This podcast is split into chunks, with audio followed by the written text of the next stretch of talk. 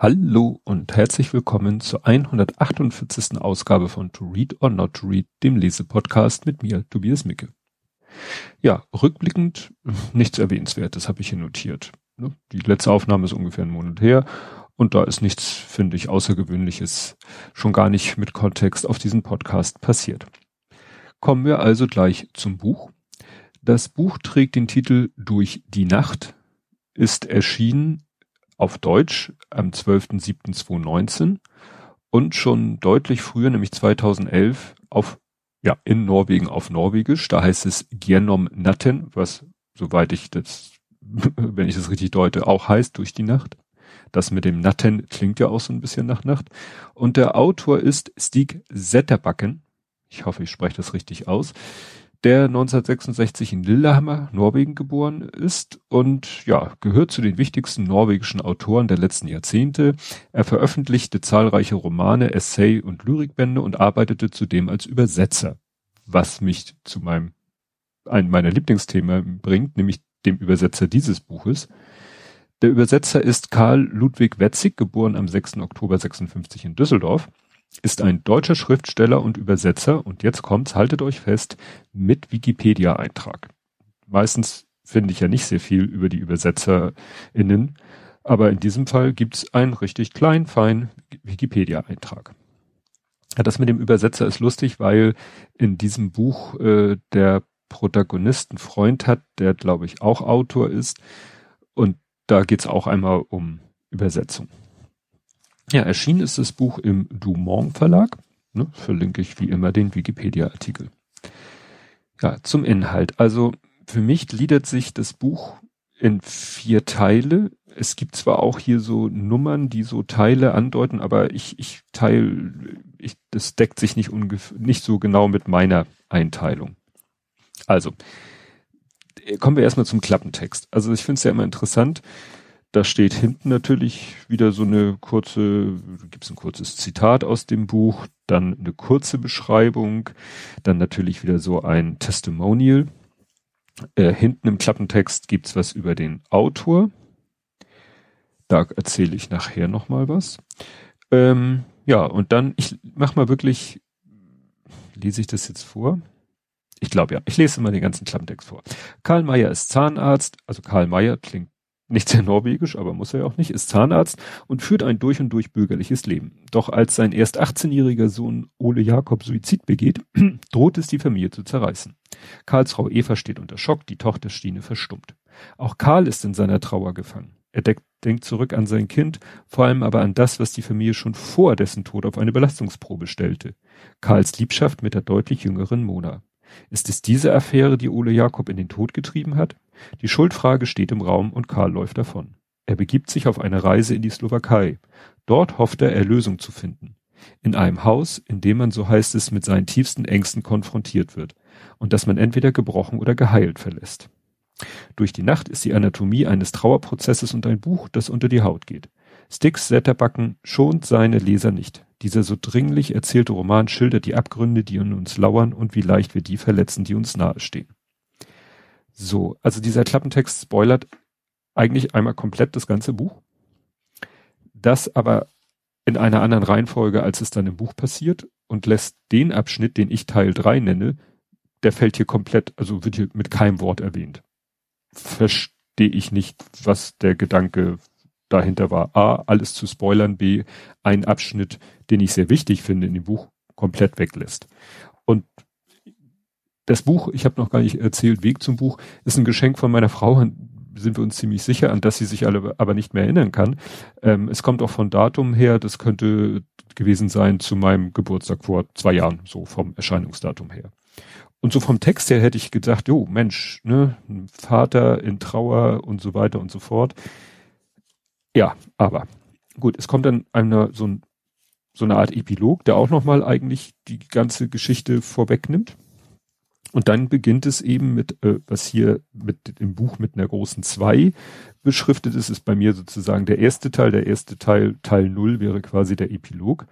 Und Teil eins habe ich mal genannt Mona.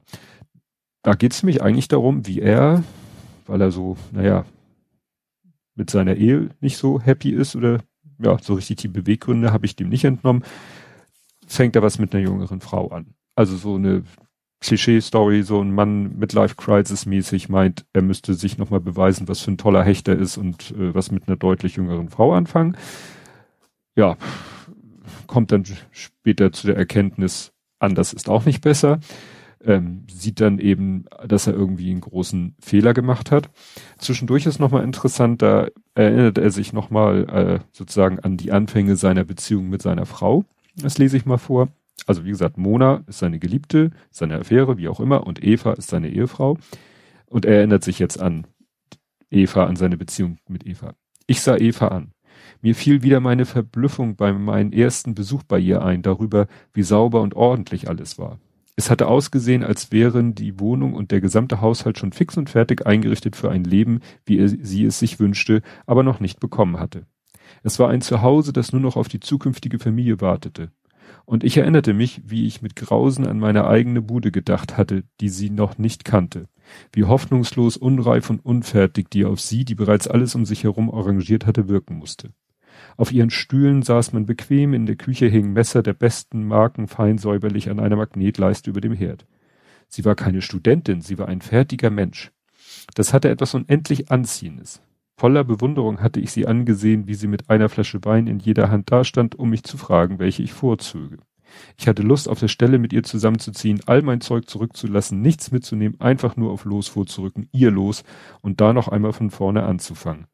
So, und dieser letzte Satz, so nach dem Motto, alles, alles Vergangene wegschmeißen und was Neues anfangen, das ist eigentlich so ein wiederkehrendes Thema in diesem Buch.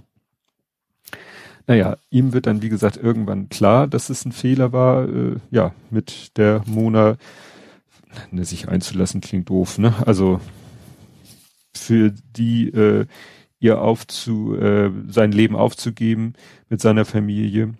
Und irgendwann kommt er dann zu der Erkenntnis und da kommt ihm hier dieser Gedanke. Und wieder einmal tauchte der alte Gedanke in mir auf, der uralte Traum, der unmögliche Traum alles loslassen, weggehen, ein anderer werden, alles hinter sich zurücklassen, noch einmal ganz von vorne anfangen, unbelastet, ohne eine einzige Verbindung zu dem, was einmal war. Nicht spurlos verschwinden, aber spurlos auftauchen. Die Vorstellung hatte mich oft erschreckt, noch öfter aber gelockt und getröstet.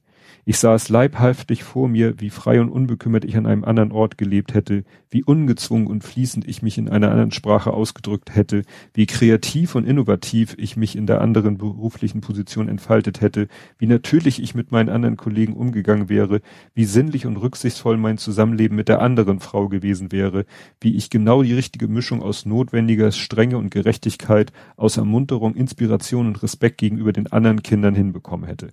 Also so nach dem Motto auch hier, ne, so nach dem Motto das bisherige wegschmeißen und was Neues anfangen und jetzt mache ich es aber richtig. Und er hat ja eigentlich gerade kapiert, eigentlich einsehen müssen, nee, so klappt das nicht. Ne? Also es ist vielleicht anders, aber nicht besser. Naja, dann ist dieser Teil und ähm, ich muss mal kurz gucken. Also wenn wir jetzt mal wirklich sagen, da hier, ich guck mal so, da wann kehrt er zu seiner Familie zurück? Das ist hier muss ich kurz gucken, äh, eine Windböe, ich sah Eva, ihr Gesicht war so vertraut. Also hier kehrt er, dann kehrt er, also nach dem Motto so ein bisschen reumütig zu seiner Frau äh, zurück, die ihn auch wieder aufnimmt. Und das ist schon, naja, das ist schon ein guter Teil des Buches. Das heißt, wir haben jetzt erstmal die ganze Geschichte um, ja, seine Liebesaffäre mit der Mona. Ja. Und es ging noch kein also außer im Epilog noch nichts um Tod und Trauer, gar nichts. Gut, alles klar. Äh, Habe ich nicht ganz verstanden, warum das jetzt für das Buch notwendig war. Aber ich bin ja auch kein Literaturexperte.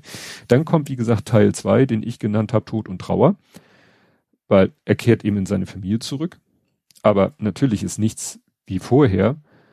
Ähm, ja, seine Frau scheint ihm verziehen zu haben, aber natürlich muss erstmal wieder das Vertrauen wiederhergestellt werden. Seine Kinder, ja, sind distanziert, gerade sein Sohn und ja, der begeht dann Suizid. Also der betrinkt sich, steigt ins Auto, fährt gegen einen entgegenkommenden Laster offensichtlich, absichtlich, also ist es wohl eindeutig ein Suizid. Bam. So. Und jetzt sind wir in dem Punkt, wo man vom, gerade vom Klappentext das Gefühl hätte, damit geht das Buch los. Ne? Also es ist hier der zweite Satz im Klappentext, doch als sein erst 18-jähriger Sohn Ole Jakob Suizid begeht und wir sind schon zu einem Drittel durch das Buch durch. Okay. Kann man so machen. Naja, jedenfalls hat er dann hier etwas, was da jetzt beginnen halt auch so die Punkte, wo ich mich da so ein bisschen reinversetzen konnte aufgrund meiner Geschichte. Er schreibt dann hier nämlich, und dann die Gewissheit, welchen verschwinden geringen Teil das Erinnerte ausmachte, gemessen an all dem, was ich vergessen hatte. Hunderte Tage, tausende Stunden, die einmal existiert hatten, jetzt aber verschwunden waren, so dass ich im Begriff war, ihn ein zweites Mal zu verlieren, diesmal endgültig. Ich versuchte es damit, mir seine letzten Fotos anzusehen, aber das half nicht. Es war wie böswillige Karikaturen zu betrachten. Alle Jugendbilder sind fürchterlich, als ob sie lediglich die verzweifelten Versuche dokumentieren, sich aus dem eigenen Selbst, seinem eigenen Gefängnis freizukämpfen. Mehr und mehr von dem, was sein Leben ausgemacht hatte, geriet in Vergessenheit. Sollte ich mich am Ende nur noch an seinen Tod erinnern? Ja, das ist halt, glaube ich, das ist die Sorge, die jeder Mensch hat, der einen nahen Angehörigen, Verwandten, Kind, Partner verliert, das Vergessen. Dass man äh, sich Sorge macht, dass man irgendwann sich an Dinge nicht mehr, an den Verstorbenen äh, nicht mehr erinnern kann. Das kommt nachher nochmal. Ja, interessant dann auch, äh, er hat ja noch eine Tochter und da sind wir dann bei dem Thema verwaiste Geschwister und das fand ich auch sehr, sehr passend, was er hier sagte. Als sie, also es geht um seine Tochter Stine, als sie am ersten Tag, an dem sie wieder zur Schule ging, nach Hause kam, schmiss sie ihren Rucksack genau dahin, wo ich ihr tausendmal eingeschärft hatte, dass er gerade da nicht liegen solle, schleuderte mitten auf dem Teppich die Stiefel von den Füßen und unternahm immerhin einen Versuch, ihre Daunenjacke aufzuhängen, doch der missglückte und so landete die Jacke auf dem Heizkörper unter den Kleiderhaken, wo sie wie eine feuergefährliche Unförmigkeit liegen blieb. Ich wollte etwas sagen, doch da war sie schon nach oben in ihr Zimmer gegangen, und anstatt sie zurückzurufen, nahm ich ihre Jacke und hängte sie an ihren Platz, stellte die Stiefel ins Schuhregal, legte den Rucksack auf die Bank unter dem Spiegel und begriff, dass ich sie nie wieder für etwas zurechtweisen würde. Sie lebt, sie soll einfach nur leben. Von nun an werden wir von ihr nichts weiter verlangen, als dass sie am Leben bleibt. Und ich glaube, das beschreibt wirklich, ich würde jetzt nicht sagen, also ich sage jetzt nicht, dass äh, die, ich jetzt, wenn ich an meine lebenden Söhne denke, nur, ne, die ganze Zeit nur denke, macht, was ihr wollt, ich bin nur glücklich, dass ihr lebt. Natürlich geht das in der Praxis nicht, aber klar hat man immer so ein bisschen den Gedanken, immer natürlich die Befürchtung, ob noch ein weiteres Kind versterben könnte und dann, ja, dass man sich überlegt, dass man das im Hinterkopf hat und dann denkt, ja, wie kann ich das Leben dieses Menschen so, so, so, erfüllt wie möglich machen? Man hat dann eben diese Vergänglichkeit doch vielleicht etwas mehr vor Augen. Ja, dieses, dieser Abschnitt ist dann aber nicht besonders lang, also sozusagen das, wie ich sagte, Tod und Trauer, weil er dann geht. Er, ja, dauert ein bisschen, bis ich das begriffen haben. Also er, er hier steht, welche Comeback welche, als ich sie zum zweiten Mal verließ. Also er von auch offensichtlich von einem Tag auf den anderen ganz plötzlich äh, packt er seinen Koffer und geht. Also auch er ist ja Zahnarzt, hat eine Praxis, das da geht er einfach nicht mehr hin. Also es ist jetzt nicht irgendwie ein, ein geplanter Ausstieg und mit, sage ich mal, sauberen Abschluss hinter sich, sondern einfach, er sagt, nee, ich bin weg, ich bin raus, tschüss, sowohl Familie als auch Patienten. Er geht. Und dann wird's interessant, nämlich, ich dachte erst, das ist ein Tippfehler, aber nein, er geht nach Redensburg. Das soll eine Stadt in Deutschland sein. Ich habe da mal geguckt. Aber ich habe keinen Redensburg gefunden, soll wahrscheinlich eben fiktiv sein. Ja, und was weiß ich, lebt er so vor sich hin, wohnt in einem Hotel, guckt sich ein bisschen die Stadt an. Ja, und das war's. Also, was heißt das war's? Das ist sozusagen dann der dritte Teil des Buches. Natürlich spielt jetzt die Trauer auch immer wieder eine Rolle. Ähm, zum Beispiel muss ich mal gucken, ja, es geht eben noch einmal über das Vergessen. Er war nämlich im Kino und dann schreibt er, als ich aus dem Kino kam, war es dunkel. In den Sockel der Glasskulptur eingelassen in den Sockel der Glasskulptur eingelassene Scheinwerfer strahlten, es glitzerte auf den spiegelnden Oberflächen.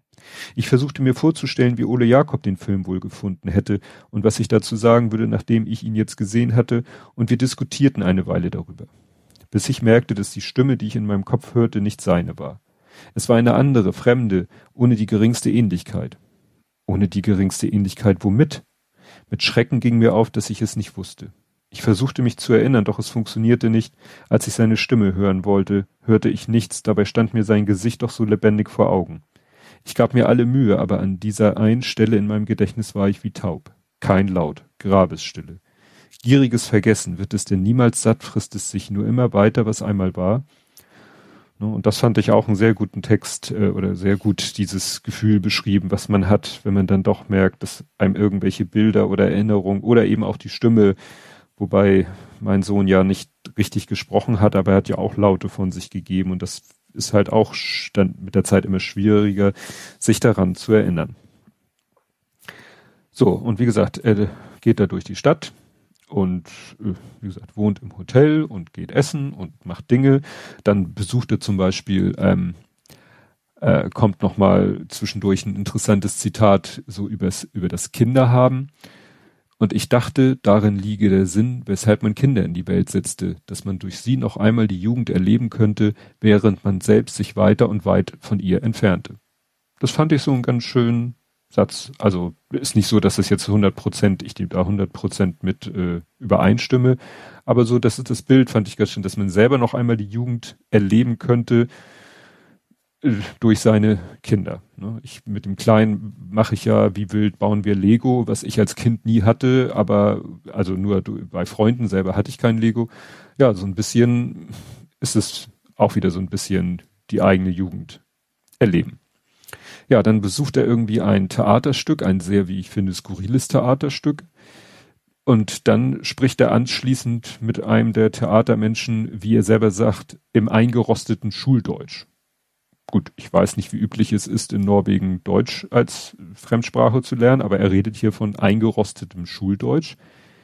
Später unterhält er sich aber mit Caroline, zu der wir jetzt kommen, problemlos. Also die führen dann Gespräche über Gott und die Welt.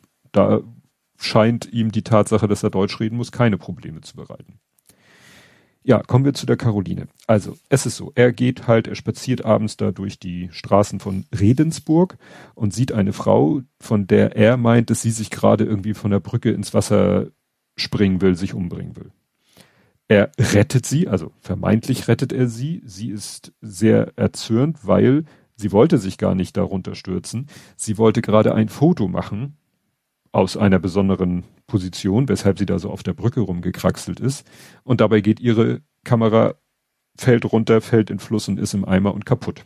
So. So kommen die beiden zusammen, natürlich unter denkbar schlechten Umständen. Sie ist natürlich stinksauer wegen der Kamera. Er sagt sofort, kaufe ich dir, bezahle ich dir, ich kaufe dir eine neue und so.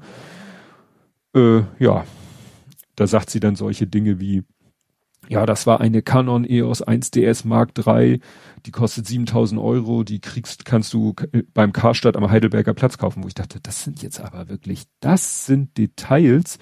Äh, interessanterweise kommt es halt alles hin. Also Karstadt gab es zur Zeit des Buches, also als es geschrieben wurde, gab es das Buch, äh, gab es noch Karstadt. Ähm, die Canon EOS äh, 1DS Mark III ist eine Kamera, die zu der Zeit auf den Markt kam oder war und die zu der Zeit sicherlich auch 7000 Euro gekostet hat auf dem deutschen Markt. Also das fand ich jetzt sehr, sehr, sehr detailliert. Das wird später nochmal spannend. Ja, dann ja, haben sie sich ja nun unter so denkbar schlechten Umständen kennengelernt. Äh, er kauft ihr auch eine neue Kamera und äh, hätte wohl auch akzeptiert, wenn sie dann sich wieder äh, sozusagen aus den Augen verloren hätten. Aber natürlich ist er irgendwie auch schon froh, dass er in dieser Stadt, wo er ja niemanden kennt, äh, ja, äh, wo er niemanden kennt, dass er da jetzt jemanden kennenlernt und so. Ähm, das klappt dann auch. Sie, wenn ich jetzt sage, sie kommen sich näher, klingt das schon wieder so schwülstig. Nee, sie ne, merkt dann, dass er eben so ein ganz netter, sympathischer Mensch ist. Ähm, es kommt dann hier zu einem Dialog, ähm, der mir sehr bekannt vorkam, den ich so ähnlich nämlich auch mal hatte. So, sie fängt an. Also sie sitzen zusammen im Restaurant und unterhalten sich. In der Nacht hat dreimal dein Handy geklingelt. Achso, sie hatte sein Handy als Pfand. Ne? Weil er ja sagte, ich kaufe dir eine neue Kamera, das konnten sie nicht sofort machen, weil es ja spät abends war und sie hatte sein Handy als Pfand. In der Nacht hat dreimal dein Handy geklingelt, sagt sie. Hat gar nicht wieder aufgehört. Ich wollte es ausschalten, wusste aber nicht wie. Das war sicher meine Tochter, typisch. Sie denkt nie an die Uhrzeit. Hast du mehrere Kinder? Ich wollte antworten, merkte aber, dass ich nicht wusste, was ich sagen sollte. Eins oder zwei, raste es mir im Kopf rund. Eins oder zwei, eins oder zwei. Nein, sagte ich schließlich, nur sie.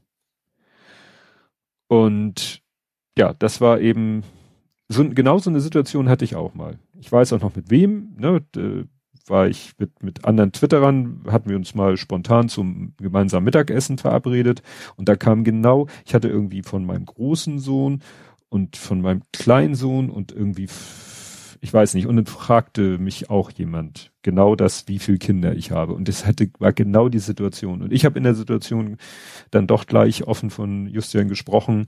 Und ja, das, ja, hat, hat funktioniert, ist gut gegangen. Also war jetzt nicht, was weiß ich, die Situation komplett im Eimer.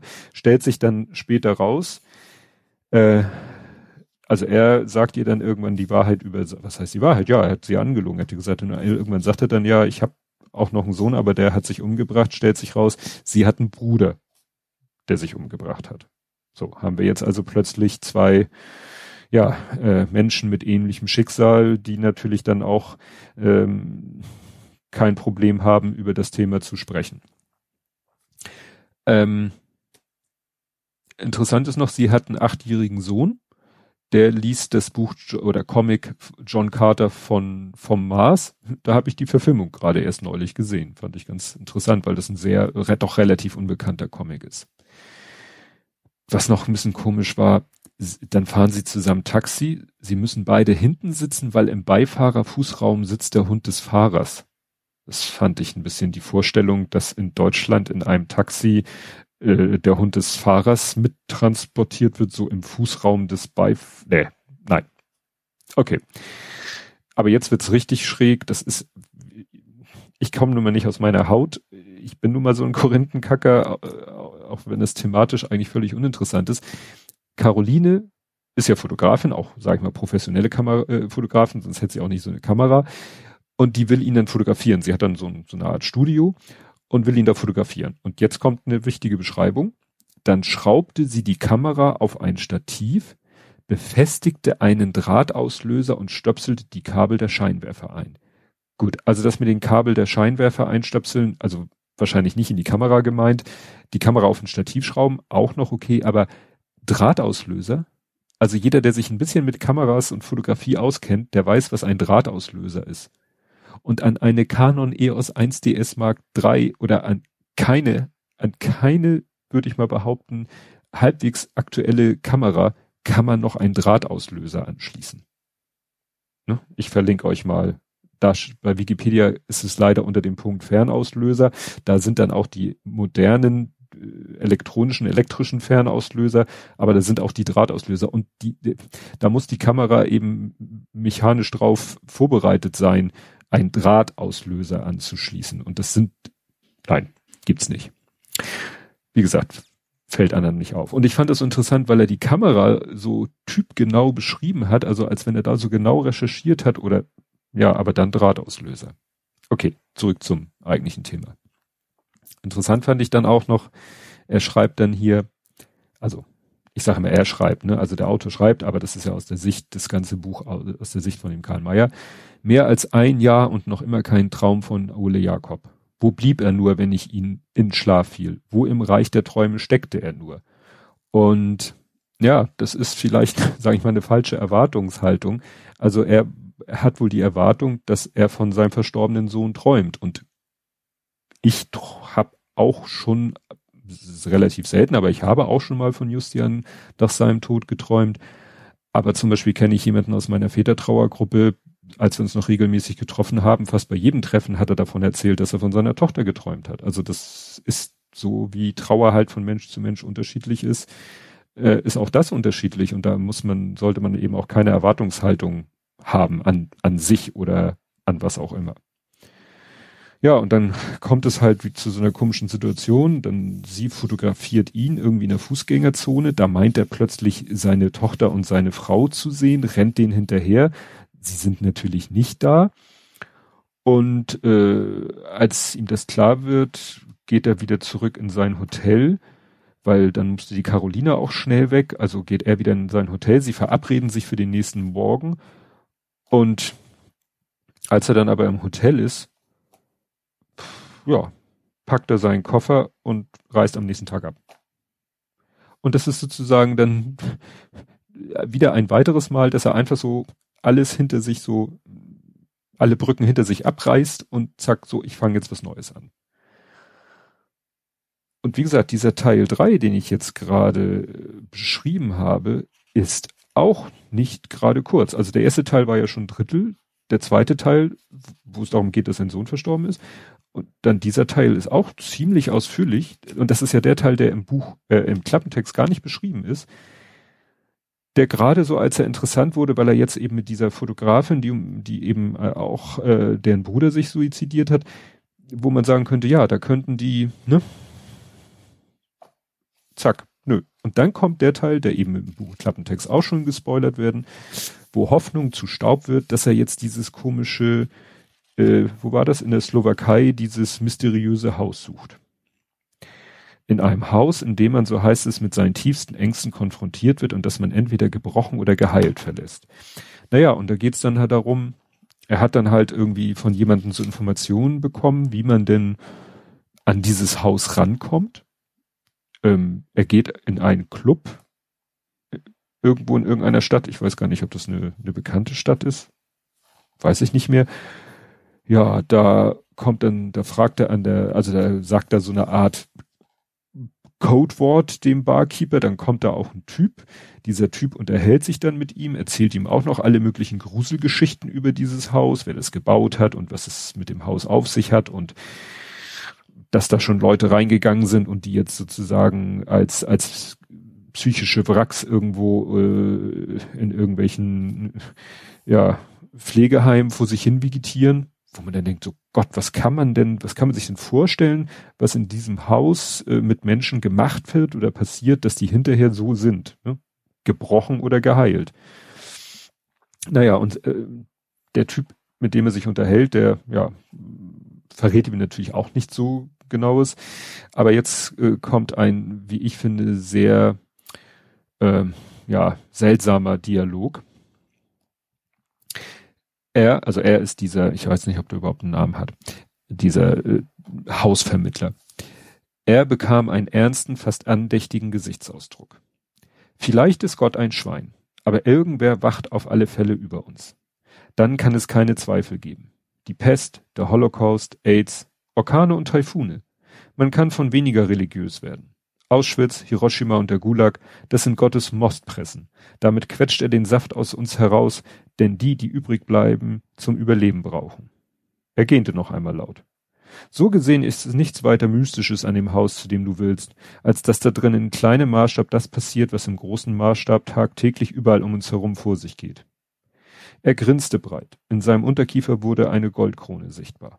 Betrachte es als deinen privaten kleinen Holocaust, was auch immer dich da drin erwarten mag.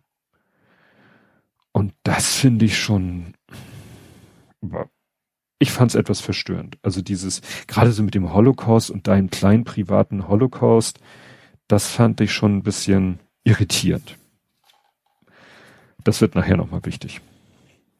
Ähm, ja. Dann mittendrin sind hier dann so Schwarz-Weiß-Fotos von irgendeinem Haus. Ich weiß nicht, was die uns sagen, ob es das Haus sein soll, ob er so sage, ja, also sind Schwarz-Weiß-Fotos von einem Haus mittendrin. Und ja, er geht dann in das Haus rein. Und das ist dann, klar, man ist natürlich gespannt, was passiert da. Und ja, das ist dann so ein bisschen Gruselfilmmäßig. So, ne, er geht da durch das Haus und das wird sehr, sehr eindrücklich beschrieben, was er da sieht und was er da macht. Und man erwartet wirklich jeden Moment, dass irgendwie, weiß ich nicht, da Leute ihn packen und foltern oder er irgendwelche schrecklichen Dinge sieht, erlebt, sonst irgendwas mit ihm passiert oder so. Ja, und letztendlich passiert das kann ich glaube ich spoilern. Nicht? Ja. Ja. Oder es ist nicht so ganz klar. Und dann kommt, als, als wenn es nicht schon verstörend genug ist, vielleicht ist das, bin ich auch zu blöd, um die dahinterliegenden Gedanken zu durchschauen. Dann kommt so ein Abschlusskapitel. Und ja, wie soll ich sagen, da ist es sehr surreal. Da lebt er mit seiner Familie, also, ne, Ole Jakob lebt wieder, lebt er mit seiner gesamten Familie so in so einer Art Zeitschleife. Also wie, in, vielleicht ist es so seine persönliche Vorstellung vom Paradies, nämlich sie sind quasi in so einer Weihnachtszeitschleife. Also es ist immer irgendwie Weihnachten und dann ist Weihnachten vorbei und dann ist, beginnt wieder Weihnachten, also nicht immer nur Heiligabend, sondern so die Weihnachtszeit, also ich sag mal so der Dezember, als wenn sie immer wieder ein Dezember durchleben. So, so kommt es mir vor. Ich muss auch zugeben, dass am Ende ich das Buch nicht mehr sehr aufmerksam gelesen habe. Und das Einzige, was ich jetzt noch vorlese, ist die letzte Seite, weil sie vielleicht noch mal so ein Gefühl dafür gibt, wie das Buch am Ende so drauf ist. Eva hat mir neulich erzählt, Ole Jakob habe sie gefragt, ob wir wirklich seine Eltern seien. Er habe darauf gepocht, dass sie, sehr, äh, dass sie ehrlich sein solle, er ertrage die Wahrheit. Habe er gesagt, wie sie auch aussehen möge. Als nächstes habe er gefragt, ob er, falls wir nicht seine Eltern wären, an dem Tag, an dem der König ihn holen komme, weiterhin bei uns bleiben dürfe. Alles wie es sein soll, bis es nicht mehr so ist. Nur der kennt sein Schicksal, der es nicht kennt. Das Handy klingelt. Es ist Ulle Jakob. Komme gleich. Beeilt euch, ich vermisse euch so. Ich halte das Warten nicht mehr aus. Meine größte Angst im Leben ist, eine Stunde ohne euch verbringen zu müssen. Wenn ihr kommt, werde ich alles erklären. Ich habe das Feuer nämlich nicht gelegt. Ich habe das Kabel nicht repariert, das stimmt. Und ich bin zu spät gekommen, um euch zu retten, das stimmt auch. Aber ich habe das Feuer nicht gelegt. Und wenn ihr jetzt denkt, dass, dass diese Sätze irgendwie jetzt erklären, irgendwas, was vorher passiert ist, nein. Also ich weiß nicht, was er mit diesem, wie gesagt, vielleicht habe ich das Buch zu unaufmerksam gelesen, aber ich weiß nicht, was er mit diesem letzten Absatz sagen will, mit dem, äh, ich habe das Feuer nicht gelegt, ich habe das Kabel nicht repariert, das stimmt. Ich bin zu spät gekommen, um euch zu retten, das stimmt auch, aber ich habe das Feuer nicht gelegt. Also wie gesagt, am Ende äh, habe ich das Buch ähm, nicht mehr verstanden. So, jetzt wird's dann nochmal kompliziert, weil er hat dieses Buch geschrieben, wie ich sagte, 2011. Und kommen wir nochmal zum Autor. Kurz nach der Veröffentlichung von Durch die Nacht nahm sich der Autor Stig Zetterbecken das Leben. Das war 2012. Und wenn man sich seinen Wikipedia-Eintrag durchliest, dann ist da eine Sache in seinem Leben passiert, die ist aber vorher passiert, also nicht erst da, sondern das war, glaube ich, 2008, 2009. Er war mal Vorsitzender eines Organisationskomitees von so einem Literaturfestival und da hat er David Irving eingeladen. Wem das nicht sagt, David Irving ist, sag mal so, mit der weltgrößte, bekannteste, fast schon fanatische Holocaust-Leugner. Und ich habe dann auch versucht, noch so ein paar norwegische Artikel mir von Google Translate übersetzen zu lassen. Also es war wohl seine Idee, den einzuladen, da auf die Bühne zu setzen, um ihn dann zu demontieren. Das haben ja oft Leute so die Idee, ich lade jetzt so eine, eine Person ein, wo viele sagen würde, mit der redet man nicht, der bietet man keine Bühne und er sagt doch, ich stelle ihn dahin und dann demaskiere ich ihn und dann stelle ich ihn bloß und dann sollen alle sehen, wie, wie falsch äh, er ist oder seine Gedanken sind oder seine Ideen und so weiter und so fort. Dazu ist es aber nicht gekommen, weil eben dann doch die Mehrheit gesagt hat, nein, das ist zwar schön, dass das dein Motiv ist, aber nein, äh, den laden wir wieder aus, wir wollen den hier nicht keine, keine Bühne bieten und dann ist er sozusagen erzürnt, äh, glaube ich, zurückgetreten von dem Posten des Festivalleiters. Und wie gesagt, das fand ich alles auch etwas verstörend. Gut, die, der Gedanke ist ja halbwegs nachvollziehbar, aber das im Zusammenhang dann auch, wie aus meiner Sicht leichtfertig er in dem Buch mit dem Begriff Holocaust umgeht. Gut, nun ist er Norweger, kein Deutscher, das ist vielleicht nochmal, spielt da vielleicht auch nochmal eine Rolle. Aber auch die Tatsache, dass er halt dieses Buch geschrieben hat, und sich wohl relativ kurze Zeit danach suizidiert hat, zeigt vielleicht auch, dass er ja irgendwo weiß ich nicht, eine, zerrissene Persönlichkeit, kann man das so sagen? Ich weiß es nicht. Ich bin ja auch, ich will jetzt auch nicht irgendwie Küchenpsychologe spielen oder so. Also wie gesagt, ich verstehe schon, dass meine Frau mir das Buch geschenkt hat, weil, ne, so vom Rückseitentext, vom Klappentext würde ich, hätte ich es vielleicht auch so gelesen. Hätte ich vielleicht gesagt, oh, das klingt spannend, das klingt interessant. Aber wie dann, äh, ja, das Buch in der, in der Praxis sich darstellt, also mit diesem ellenlangen ersten Teil, wo es nur um die Affäre mit der Mona geht, die mir jetzt auch nicht unbedingt hilft, dass man sagt, das bringt mir den, den Protagonisten näher und seine Persönlichkeit, seinen Charakter. Also hätte man, finde ich, den Teil weglassen können, dafür den zweiten und dritten Teil länger machen können, also mehr wie er und seine Familie mit dem Tod des Sohnes und des Bruders umgehen. Von mir aus dann eben auch, dass er sagt, ja, das klappt hier alles nicht, ich, ich muss hier raus, selbst das könnte ich noch, dass er dann eben da nach Redensburg geht. Aber dann noch die Geschichte am Ende mit diesem ominösen Gruselhaus, was irgendwie die Leute entweder läutert oder in den Wahnsinn treibt. Und bei ihm weiß man am Ende gar nicht so genau, was es jetzt bei ihm gemacht hat. Also es wird gar nicht so richtig erklärt ich sag's nochmal, ich habe es am Ende dann auch nicht mehr so konzentriert gelesen, weil es mich einfach so, so sehr verstört hat. Muss ich ganz ehrlich sagen. Also Fazit, ein aus meiner Sicht seltsames, verstörendes Buch. Man könnte vielleicht sogar sagen, mehrere Bücher in einem. Also vielleicht hätte man da getrennte Geschichten, könnte da vielleicht jemand draus machen. Ich weiß es nicht. Gut, das soll es zu diesem Buch gewesen sein. Ja, Ausblick auf die nächste Sendung kann ich eigentlich nicht geben, weil ich jetzt noch gar nicht so genau weiß, was ich als nächstes lese. Ob ich mal, ob ich jetzt wieder einen Roman lese oder ich habe noch diverse Bücher in meiner Kiste rumliegen. Ihr werdet es gewahr. Mal sehen, wie lange es dauert. Ja, und bis dahin, tschüss.